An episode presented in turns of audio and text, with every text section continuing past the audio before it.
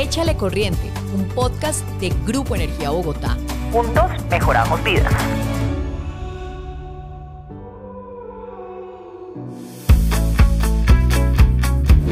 Hola, bienvenidos a Échale Corriente, el podcast del Grupo Energía Bogotá. Soy Olga Costa y en esta oportunidad tenemos un episodio muy interesante, instructivo, relevante y provechoso. Vamos a hablar del tema que es fundamental para el futuro de la energía, la innovación. ¿Qué significa innovar y cómo se hace en el Grupo Energía Bogotá? ¿Qué logros y reconocimientos ha obtenido el Grupo Energía Bogotá por su gestión en la innovación? ¿Qué proyectos y desafíos tiene el GEP para seguir innovando en sus negocios y en el ecosistema? Para responder estas y otras preguntas, tenemos como invitado especial a Daniel Muñoz, el gerente de innovación del Grupo Energía Bogotá, quien nos compartirá su visión y experiencia, ya que es todo un doctor en este tema. Y hoy vamos a aprender de un tema muy importante. Nosotros siempre en la introducción del podcast Échale Corriente decimos innovación, sostenibilidad siempre ponemos la innovación y no hemos hablado de innovación. Por eso hoy estamos con un invitado muy especial. Él es Daniel Muñoz, quien es el gerente de innovación. Antes de que me salude Dani, voy a leer un poco del perfil de Daniel para que ustedes sepan con quién estamos hablando. Es investigador, ingeniero eléctrico y electrónico, consultor y modelador de mercados de energía con más de 14 años de experiencia combinada en investigación académica e industria. Eh, pues obviamente aquí tiene un gran perfil porque además me podría quedar acá todo el programa leyéndolo, pero además de esto tiene un doctorado. ¿En qué tiene ese doctorado, Daniel, y cómo me le ha ido? Gracias por estar acá. Gracias, Olga, por la invitación y encantado aquí de compartir un rato eh, conversando sobre estos temas. El doctorado es justamente en lo mismo. Yo arranqué mi carrera en ingeniería eléctrica y electrónica, hice la maestría en el mismo tema, enfocado en eléctrica y el doctorado igual. Eh, se llama Electrical and Computer Engineering, pero es básicamente en mercados de electricidad. O sea, estamos con un doctor. Podría decirle doctor. O sea, uno, uno a, cualquiera le dice doctor, pero a este sí es verdad que es todo un doctor.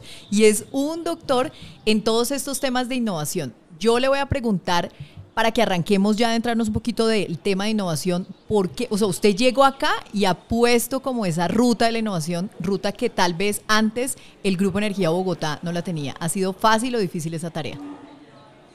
Dura porque trabajar en un corporativo que tiene, digamos, en su sombrilla tantas filiales en países diferentes, no solamente hay diferencias culturales, sino también de negocio. Estamos en dos sectores, electricidad y gas, y estamos en diferentes partes de la cadena de valor de estos dos sectores. Y cada negocio tiene diferencias importantes, no son triviales. La transmisión y el transporte de gas es muy diferente a la distribución eh, de electricidad y de gas y es diferente a la comercialización de los dos mismos. Entonces cada negocio no solamente es diferente el modelo de negocio clave, eh, sino también la cantidad de retos operativos que enfrenta. Entonces eh, e, esas diferencias culturales y de negocio hacen que uno no pueda aplicar exactamente el mismo modelo a cada filial eh, y tiene que pensar muy bien en qué le puede servir a cada filial desde el corporativo. El corporativo la idea es que le pueda prestar servicios a las filiales y no por el contrario que las vuelva más lentas. Entonces encontrar ese justo balance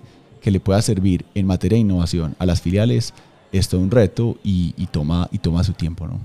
Toma su tiempo, pero usted ha venido ejerciéndolo y me parece que hoy en día la innovación es un tema que está muy pegado aquí dentro del Grupo Energía Bogotá y también cuando uno observa qué están haciendo otras empresas, pues nota que esto es un tema que se volvió de moda que nosotros obviamente no estamos acá por moda, sino porque realmente necesitamos entender qué es eso de innovación abierta, que usted me hablaba que es la sombrilla que tienen que tener muchas empresas como la nuestra para poder avanzar en ese camino de la innovación. Sí, total. Y mm, el tema de la innovación abierta es uno de los elementos principales que consideramos cuando estábamos construyendo la estrategia de innovación del grupo porque más o menos en las, en las últimas dos décadas se ha vuelto un concepto y, una forma de innovación supremamente importante. Ya las empresas, las grandes empresas, entendieron que no simplemente pueden trabajar al interior de su organización con sus departamentos de investigación y desarrollo, que eso no es suficiente, que una empresa solita no es capaz de producir toda la innovación que necesita para mantenerse sosteniblemente en el negocio, considerando que el mundo entero está en una revolución impresionante, que eh, el mundo entero puede pensar mucho más creativamente que 10, 100 ingenieros encerrados en un departamento de investigación y desarrollo. Entonces, el, poder, digamos, del trabajo colectivo de un mundo entero es mucho más poderoso y una empresa no puede ignorar el hecho de que afuera de su empresa, afuera de los, de los bordes como de su organización, existen muchas ideas que deberían ser consideradas eh, y que eso puede acelerar eh, la velocidad con la que haces innovación. Entonces, eh, el concepto básico de la innovación abierta es, para una empresa, colaborar con los ecosistemas de innovación.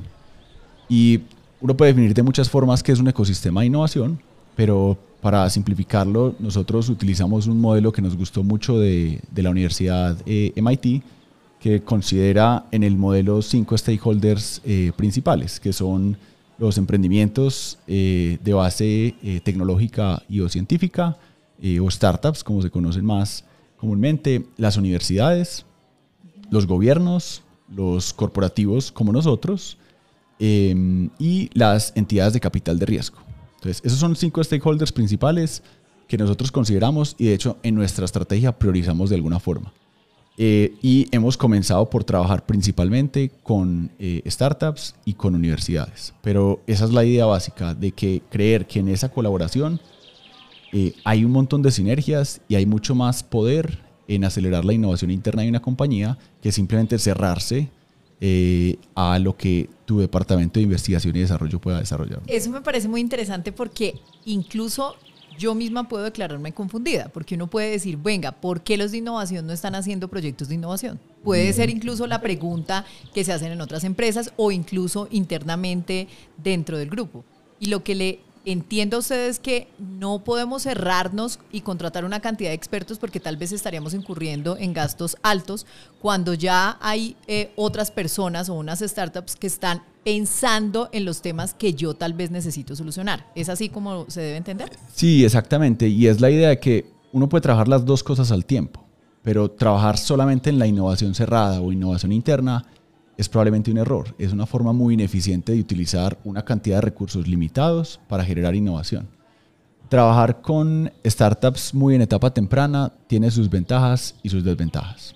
Las ventajas es que eh, estás más en el borde, en la frontera de la innovación, puedes encontrar cosas más novedosas, eh, pero digamos las startups en etapa más temprana tienen más riesgo de que todavía están demostrando un montón de cosas de su modelo de negocio tienen muchas cosas que probar antes de ser, digamos, rentables en el mercado. Eh, pero la gran ventaja es, es eso, que estás más cercano a esa frontera de la innovación, que estás viendo cosas más novedosas, más disruptivas eh, posiblemente.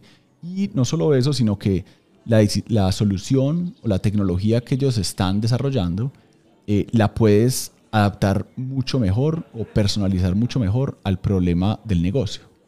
Cuando estás en etapa temprana, eso todavía es posible versus cuando tienes una startup o una scale-up que a veces se le denomina, que está en etapa más madura, más avanzada, eh, ya esa startup puede que ya tenga un producto desarrollado, una solución desarrollada, una propuesta comercial muy elaborada y trabajar contigo para ellos es importante porque es un cliente más grande que tienen, que pueden seguir mejorando su solución pero ya no puedes hacer cambios tan grandes a su solución y por ende te tienes que acomodar y esperas que sea un buen fit con el problema que tiene el negocio.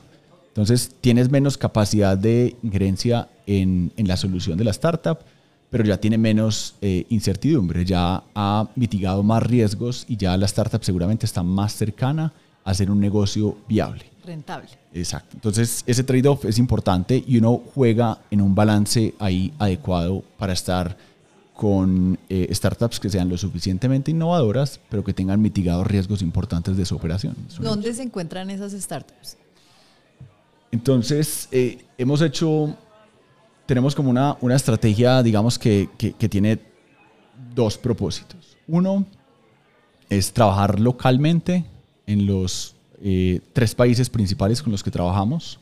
El otro beneficio de, de trabajar localmente es que las startups locales tienen muy claro cuáles son los retos particulares de nuestras empresas en Latinoamérica, que muchas veces son retos muy diferentes a los que tienen las empresas en, en, en economías desarrolladas. Entonces muchas veces nos conviene muchísimo para cierto tipo de problemas trabajar con startups locales. Precisamente en esos retos localmente, cuando hablamos eh, pues se ha vuelto también como un reto el tema de la transición energética, ¿no? ¿Cómo la innovación contribuye a este tema de la transición energética y especialmente cuando hablamos de países como Colombia? Pues justamente la transición energética es una parte clave que justifica por qué nuestras empresas tienen que innovar. No solamente ya dejó de ser como em, una ventaja competitiva o, dejó de ser como, como un deseable innovar, sino que cada vez más se vuelve una necesidad. Cuando hablamos de que el sector está en una transición energética, lo único que quiere decir eso es que hay presiones externas muy fuertes sobre nuestras empresas eh, porque la dinámica del mercado de los sectores está cambiando. Eso quiere decir que nuestras empresas tienen que ser capaces de adaptarse a una velocidad que nosotros no controlamos. Controla el mundo entero, hay un montón de factores externos y esa capacidad de nuestras empresas de adaptarse a las condiciones externas es fundamental. nuestras empresas cada vez tienen que ser más ágiles, tienen que tener capacidades organizacionales de adaptarse a los cambios, a las oportunidades que existen, porque de lo contrario veríamos eternamente la transición energética como una amenaza. Eh, y claramente es una amenaza si yo no la considero como una oportunidad. Entonces, eh, en la medida que los sectores van transformándose, aparecen nuevos retos, nuevos problemas y aparecen nuevas oportunidades de negocio. Y ahí es donde la innovación se vuelve súper clave y es tener la agilidad suficiente para abordarlos de una forma inteligente y ágil para poder prosperar y ser empresas sostenibles en el tiempo. Y ahí es cuando eh, usted me hace el enlace para yo poderle preguntar de la cultura de la innovación, porque usted dice hay que adaptarnos, pero ¿cómo hacer para que la gente dentro de una organización se adapte y adquiera de verdad una cultura en estos temas? Somos una industria supremamente tradicional y altamente regulada somos una industria que en su corazón, en su corazón tiene la confiabilidad. Somos una empresa, una industria que es de servicios públicos eh, y por tanto ese servicio tiene que ser supremamente confiable. Y, y como utiliza, digamos, al ser empresas de servicios públicos, quiere decir que está sirviendo a todos los ciudadanos y tiene una responsabilidad altísima de la calidad del servicio que entrega y de la confiabilidad del servicio que entrega. Todas esas condiciones hacen que nuestra industria en particular, refiriéndome a ella como Em, servicios públicos, sea gas o sea electricidad, hace que nuestro, en nuestro ADN haya mucho conservatismo. Entonces, lo que hemos tratado de hacer es tratar de cambiar eso, pero darle la tranquilidad a la empresa que la exploración y la experimentación que hacemos la estamos haciendo con ese mismo cuidado. Que seamos una industria tradicional no quiere decir que no tenemos el derecho a explorar y experimentar. Eh, por lo contrario, como estamos sirviéndole a todo el público tenemos una responsabilidad de innovar súper fuerte. No nos podemos quedar atrás por ser una empresa de servicios públicos. Debemos ser capaces de explorar con un portafolio de proyectos muy amplio, muy numeroso, pero siendo conscientes de que son pequeñas apuestas. Entonces vamos a cambiar de tener pocas apuestas, pero muy seguras, a tener muchas apuestas en donde somos conscientes de que el 10, 20% o un porcentaje relativamente bajo de esas apuestas va a dar resultados positivos y los otros los vamos a descartar rápidamente, pero entonces es un cambio de mentalidad absoluto, de grandes proyectos de gran envergadura, de alta eh, seguridad, por llamarlo de alguna forma, a un portafolio mucho más amplio eh, en donde tenemos que ser capaces de explorar. Si no, no lo estamos haciendo bien. Estamos siendo demasiado conservadores en una transición energética que necesita cambio. Daniel, pues ya se nos está acabando el tiempo y de hecho nos pasamos bastante, pero no importa porque creo que ha sido interesante, sobre todo para entender qué es este tema de la innovación, que lo hemos hablado acá, como decía yo en la introducción, decimos, hablamos de innovación, sostenibilidad y no hemos traído al gerente de innovación. Si yo le pidiera esta última pregunta que usted me resumiera, ¿cuáles han sido esos grandes logros que han tenido ustedes en esta gerencia de innovación en, en los últimos dos años? ¿Cuáles serían? Y no se le olvide lo del ranking, que ese me parece importante. Pues nada, me encantaría eh, extenderme más, pero, pero nada, voy a resaltar dos cosas. Eh, uno, nos encantó en 2022 poder haber sido la primera empresa eh, en Colombia que opera un programa de emprendimiento corporativo de cliente pionero o venture client. Este modelo que viene originalmente de Europa nos encantó implementarlo acá porque vemos que es una forma muy eficiente de utilizar recursos para experimentar nuevas soluciones y tecnología. Y el segundo es justamente el, resultado que obtuvimos recientemente en el ranking eh, de la Andy, eh, que logramos para la evaluación del año 2022 eh, la posición 43 en un ranking de más de 300 empresas en Colombia. Entonces, al tercer año de ser medidos, segundo año de operación, lograr la posición 43 es un avance súper grande para una empresa que es tan grande, tan importante para Colombia y que es difícil de mover. Entonces, ese logro ha sido muy significativo para nosotros eh, en el grupo.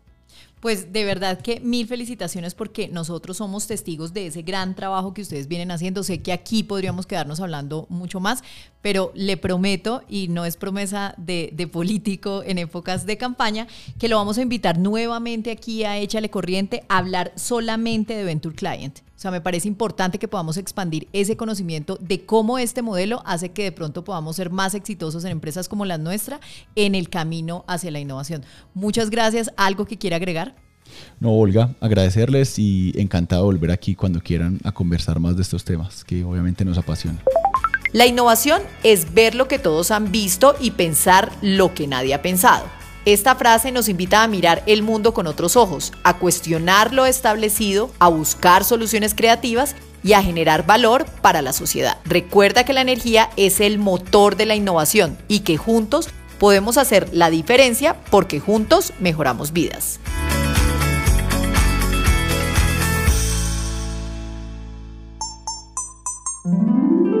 Y ahora, ¿a qué le estamos echando corriente en el Grupo Energía Bogotá?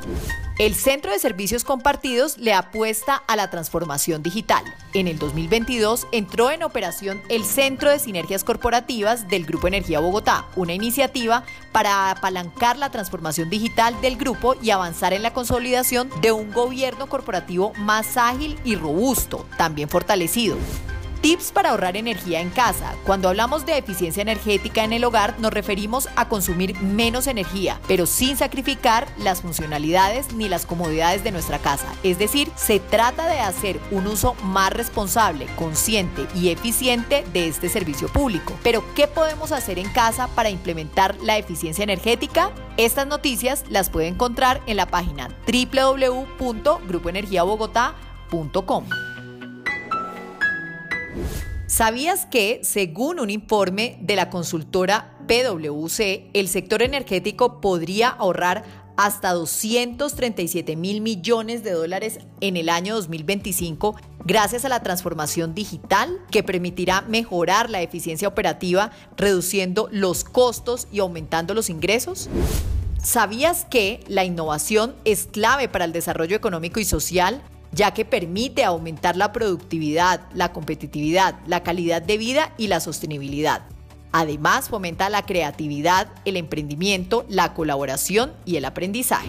Escríbenos y recuerda que puedes seguir nuestros contenidos en todas las plataformas o dejarnos tus comentarios en arroba grupo energía para continuar abordando junto a ti estos temas que nos atañen a todos. Soy Olga Costa y los estaré acompañando en un próximo capítulo aquí en Échale Corriente.